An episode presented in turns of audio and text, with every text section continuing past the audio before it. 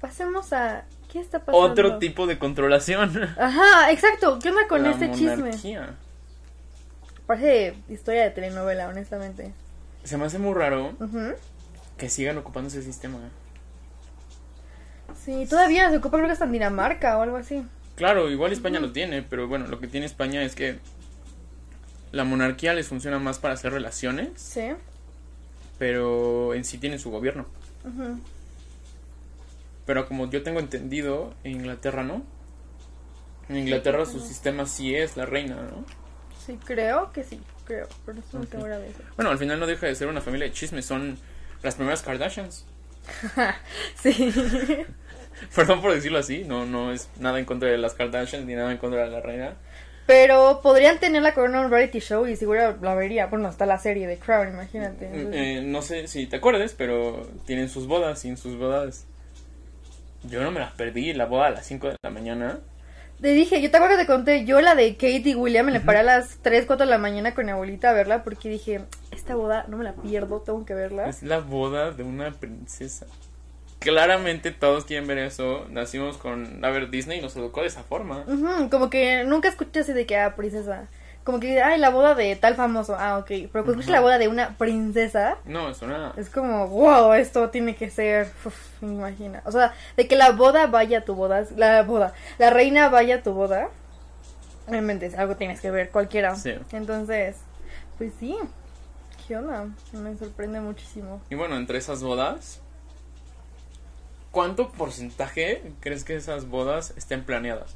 Digo, al principio de la realeza, si eran común, el, el planear las bodas para unir reinos, Sí. ¿no? Pero actualmente, ¿qué vas a unir? A, ya no hay otro lugar que tenga reyes, ni príncipes, ni... Sí, creo que actualmente ya no es así. Bueno, no sé, Meghan Markle, ¿sabes? Es famosa nada más, ¿no? Salió en la serie de Suits y... Pero así que digas, creo que de la realeza no es, ¿o sí? No, No. no, no, no. Pero, digo, ¿qué, qué porcentaje crees que las bodas sean obligadas? Sí, creo que sea alto. ¿Alto? Sí. O- digo, no hay tantas bodas. Ajá, no, así no es como que, uff, por todas partes está... Pero sí creo que sea alto. Sí. ¿Te puedo decir algo? A ver. Yo creo que no. A ver. Yo creo que no, porque um, además del chismecito de esta semana, tenemos Lady D. No puedes agarrar, planear una boda y después matar a la, a la persona que dijiste que ibas a planear la boda. Para. Lo bueno es que yo me sé completo el chisme de Lady D, así, Lady D? tal cual. Entonces sí, A ver, fue cuéntame. planeado, ok. Te voy a contar más o menos qué pasó con la boda esta planeada. No, más o menos no, lo quiero completo. Ok, Cuéntanos lo completo. aquí va. Todo comienza con el príncipe Charles, ¿ok? Él estaba por sus 20 en una época de fuckboy, de que a mí no me importa nada, yo quiero ir por acá y con quien quieras, no pasa nada. Hasta que de repente hay una, creo que duquesa, Ajá. muy conocida llamada Camila Parker. Y ella tenía un novio que amado, eh, no sé, no recuerdo el nombre, algo de Boyles, no lo sé muy bien. Entonces va con su novio y como su novio le era infiel a cada rato, no era sorpresa, de hecho ni siquiera se molestaba en ser muy discreto, ella agarra y dice, ah, pues voy a hacer que se ponga celoso. Entonces en una como reunión de equitación o de polo o algo así, eh, se encuentra el príncipe Charles y quiere ponerlo celoso a su novio en ese entonces. Entonces el príncipe Charles en vez de ser el fuckboy queda clavadísimo con Camila, o sea, dice, sí, ya, te amo. Ah, Entonces ellos comienzan una relación de mejores amigos y dicen, bueno, aquí tenemos buena plática, tenemos cosas en común, hay que ser mejores amigos. Y no tardaron ni dos segundos en que sean amantes porque pues ella ya estaba predicho que esta Camila se va a casar con Andrew, de que ya era como de que ustedes se van a casar O sea, esa, definitivamente. esa, parte, esa boda ya estaba planeada. Ajá, desde hace muchísimo. De Pero planeada por quién? Por los padres de ellos, que no recuerdo el nombre. Pero sí era como de ustedes se van a casar y punto. ¿Tú te imaginas eso? Bueno, creo que todos tuvimos a una señora que dijo, ay, casate con mi hija, pero de juego, a los 8 años, 9 Así años. como de, eh, sí, pero... Oye, ve su familia. Así como de, "Mm, ¿No vamos, sí. Pero... Claro, creo que siempre hay. Sí, claro que hay, como que ven Al a... final se terminan odiando, pero... saber qué te conviene, o sea, no sé. Pero sí. Qué El- feo de estar eso. Que tú le estarte con alguien horrible. ¿Dónde queda tu libertad? Sí, así como de... mm, No, deja eso, sino que aparte que te dices como en- encarcelado con alguien que igual no quieres estar, la otra persona igual, entonces terminarías en que engañándolo haciendo quién sabe qué cosas, porque no quieres estar con esa persona. Pero bueno, entonces, esta Camila y Charles tienen su relación de mejores amigos, eh, noviazgo en secreto porque tiene otro novio. Y está, está muy padre esto. Y así, por unos años. Pero el papá le dice así como de, oye, no, es tonterías, con ella no. Y él así de que no, es que yo quiero a Camila. Y dice, oye, tiene Ah, novio, se va a casar con alguien. Y tenía, según esto, mala fama. Mala fama. Suena como uno de esos términos del Código Civil que... Sí, de horrible. Pero pues sí, así de que, oye, es que tiene mala fama. No, nunca supe muy bien qué había hecho con que alguien dijera algo. Ni siquiera tendrá por qué importar lo que haya hecho, pero bueno. El punto Bueno, en es... su momento puede que sí. Ah, claro, en su momento fue tan importante que Ahorita ni lo vemos pudo... mal, pero... No, creo que en su momento no lo justifico, Pero, pero no me, no me emociono, no me sorprendo. fue algo válido. En ese entonces decir, ah, pues tiene mala fama, no te casas. Entonces este Charles así como que todo triste de cómo que no me voy a poder casar con mi hermosa Camila. Y Camila igual de que, oye, yo quiero estar con él. ¿Qué onda, no? Entonces llega Diana. O sea, increíble, era como que el perfil perfecto de que ella tiene que ser. Y Charles de, "Mm, mira, estás muy bonita, muy agradable, muy linda y todo, pero como que no quiero estar contigo. Yo quiero a Camila, o sea, es como, fue como su primer amor de los 20 que le salir de su época fuckboy. Así, así fue Camila. Entonces, pues ya, arreglan la boda, Camila se casa con Andrew, tiene un hijo, y en la boda de Lady D, Charles va hasta Camila junto con su hijo, Ajá. y él se supone, dicen los rumores, que él le dio un brazalete a esta Camila de que es que nuestro amor es eterno por O sea, pero eso es como uno de esos rumores de The Crown. Mm, No Digo, sé, nunca he visto The no Crown, hemos pero... visto The Crown, pero es de esos chismes de Crown. O sea, si ustedes ven The Crown, por favor, díganos. Sí, la es vamos que a ver. aparece, la vamos a ver, Sí, pero La vamos a ver pronto. Según esto es, esta, pasó eso. Ajá. Los dieron así con cara de que, oye, es que este nada más es un dolido por su primer amor, pero pues no quiere estar conmigo definitivamente, o sea, ¿para qué nos hacemos, no? Claro. Pasa el tiempo y nada más esta Camila confirma, oye, mi esposo no me quiere, o sea, ¿por qué? Porque continúa engañándola y ni siquiera era secreto, era como de que, oye, es que yo quiero a Camila, así que te voy a engañar durante toda nuestra relación con Camila. Pues. Camila era como que el hitazo en ese entonces. Mientras tanto, Diana, una tonta, dijo, a ver, pues sí, o sea, no quiere estar conmigo, pues yo tampoco, ¿para qué estoy aquí? Y la engaña con unos cuantos. Eh, con este James Hewitt. Lo engaño. Lo engaña. Con unos cuantos, con este James Hewitt, que era. Era como el maestro de equitación. Y dijo, ajá, ajá, o sea, nada tonta. Y fue y dijo, ay, pues. Con el maestro de equitación, no pasa nada. Y duró una Se, relación. se ve para mí. Ajá, como que aquí hay algo. Y se supone Ujú. que. Bueno, no, de hecho sí se confirmó. Su relación, adivina cuánto duró, de James Hewitt y, y Diana. ¿Cuándo? Cinco años. Cinco años con un amante. Sí. Siendo de la realeza. Yo tengo una duda Ok. con eso. ¿En qué momento crees que tu vida es privada siendo de la realeza? Digo, ya tienes la suerte de, de estar en una familia importante. Ya la tienes. Pero mm, claramente vienen unas responsabilidades con eso. Eso lo tenemos muy claro. Sí. Y parte de eso es que tu vida, lastimosamente, ya no es privada. Justo. Entonces, si no eres de la realeza, como Lady D, ¿Lady D sí era de la realeza? Sí, ¿Sí lo era? sí. Ok, yo, yo pensé que no. Yo pensé que no. Eh, es que dije, si tu vida siempre fue pública, si si tu vida en un momento fue privada y de, pronto se volvió pública, ¿en qué momento crees que las personas no se van a enterar que tienes un amante? Pero de hecho no era secreto, ni siquiera se molestaron ambas partes. Ajá. Porque hubo una entrevista que se consideró la entrevista del siglo. Que eh, fue cuando en ese entonces, ya como en el 96, se divorciaron. ¿La entrevista quién la hizo? No sé quién la hizo, no sé qué clase de entrevistador fue. Pero cuando se divorciaron, este Charles y esta Diana, porque oye, o sea, era así como de... mm, Sí, yo te fui infiel con esta Camila, pero tú me fuiste infiel con unos como cinco o seis, algo así.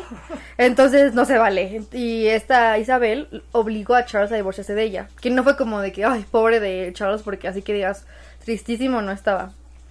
Entonces en esa entrevista del siglo, ella comparte y dice, oye, es que estaba muy, muy lleno este matrimonio porque éramos tres personas ahí. Tres ya son multitud. En Ajá, somos multitud ahí. Entonces, que así que digas tres, en realidad fueron más, porque, oye, James Hewitt, oye, según eso el príncipe de Gales, oye, según un cirujano, entonces fue como de que, Mm, creo que fueron más de tres en ese matrimonio. Ok. Ajá, pero esta mm, Diana en esa entrevista lo compartió y dijo, oye, es que éramos muchas personas en el matrimonio, o sea, no me querían ahí y ni siquiera me sentía yo querida. O sea, no tuvo como, es que te digo, no fue como, nadie se molestó en que fuera un secreto. Entonces, pasa todo esto. ¿Y crees que eso lo justifica? ¿Qué? Que la razón por la que alguien no te quiera justifica que seas infiel. Porque no te quisieron, tú eres infiel. Ajá. Así como, oye, ya me hicieron, ya me hicieron una cortada. Ujú. Así que pásame el cuchillo que yo se lo voy a hacer a otra persona. Tú me habías dicho, ¿no? Esto de una frase de, creo que, de que es mejor padecer una injusticia que Ah, bueno, es, cometerla, es una, ¿no? sí, sí, creo que es de, Sócrates, creo. creo que es de Sócrates. Ajá. Sí, eh, prefiero padecer una injusticia antes de cometerla. Sí, justo. Eh, era mi frase de vida hasta que unos sucesos me hicieron cambiar completamente mi perspectiva. Hay que ser un poco avariciosos de vez en cuando. Cuando tenemos la oportunidad hay que intentar hacerlo. Pero eh, tampoco hay que ser culeros. Creo que es la palabra que me estaba intentando evadir, pero no, hay- no hay, no hay que ser culeros. Si tenemos la oportunidad de hacer el bien, Hágalo. si no, No, es que siento que si es chingar por chingar, pues ahí está feo. Claro, pero digo, si alguien te hizo un daño, ya te fue infiel, no creo que la respuesta sea ser infiel. eh. Porque, bueno, a lo mejor te consigues una persona que no está en una relación, Ujú. Pero entonces ya no le hiciste daño a la otra persona. Mm, Pero ya te faltaste a todos tus principios, porque yo creo que en ese momento en el que tienes una relación y le eres infiel, no nada más te estás la estás engañando a ella. Te estás engañando a ti y eso suena muy típico pero también estás engañando a tu familia. Ok, pero si ¿por los valores de tu familia te enseñaron cosas no yo te estoy hablando de un caso ideal. Si tus papás no te enseñaron nada no justifica que a la edad de 18 años en adelante cometas tonterías. Ya estás grandecito, cabrón. Pero, lo que quiero decir es, si tus padres ya te enseñaron, te enseñaron tus valores y te enseñaron qué cosas están bien y qué están mal, y tienes una madre y un padre, aunque estén que casados o divorciados o en el peor de los casos que uno de tus familiares haya fallecido, pues te enseñó, ¿no? Ah, justo, tienes como un repertorio de valores y principios que te dieron tu familia. Sí, bueno, te inculcaron a le cuentas. mintiendo a tu madre. Y es como, si eres hombre, le estarías. Si eres un hombre heterosexual, le estarías eh, haciendo daño a tu, a tu madre. Y si eres una mujer heterosexual, um, a tu padre. Y si, bueno, y si no, pues ya saben, en casos viceversa, o sea, como te Sí. quede. no, pero sí creo que no, no se justifica. Pero en su caso ellos no se podían divorciar, no podían terminar, no era como de que, bueno, tú querías siempre estar con tal persona, pues vete con tal persona. No era como que eso posible. Entonces, ¿tú crees que hayan hecho una especie de acuerdo? Como de que, a ver, ya, como salga la cosa, tú engáñame con tantos quieras y yo voy a estar con la que en verdad quiero, o algo así. No por la entrevista. Mm. Porque claramente en una entrevista dices si lo que te permiten decir y lo que no, ¿no? Sí. O sea, obviamente queremos quedar bien parados en el caso en el que nada nos hayan dicho, pero ¿tú crees que un caso, que, que un acuerdo en- de la, de- en británico de, de la realeza va a estar mal hecho? No. No, no salían mal parados de ninguna forma. Sí, justamente creo que por eso se... Aparte de que sacó su vestido de la venganza, así es como es conocido, cuando se enteró de que sí, la siguen de- como... Ese, vestido cuando lo sacó. No sé muy bien, creo que fue en un funeral o en una fiesta importante, que supone que tiene un código de vestimenta. y Claro no que sí, como- eh, tiene un código en el que no puedes mostrar tus rodillas, tu, no puedes mostrar tanto tus hombros, un montón de datos. Y ese vestido era como straple más muestra rodilla con abertura de aquí. Gran vestido, muy bonito, quiero decir. Pero, Pero- no era para la ocasión. Ah, no, definitivamente, y eso todo tienes el código de vestimenta, pero fue el, oye, es que ya no me importa. Y sí, la entrevista que te digo, se iba a comentar esta, esta Diana de que, oye, es que, pues, yo no me senté bienvenida ahí porque era diferente y actuaba diferente y no iba acorde a lo que tenían estipulado. Entonces. De la venganza. Y después, ¿falta algo ahí? ¿O ya va directamente el accidente del coche? Mm, bueno, dato curioso. En, mientras estaban en esta relación y ella, según esto, Ajá. salió con el príncipe de Gales, que también estaba casado. Y eso lo dicen porque había fotos, según esto, de cómo... Todo según esto.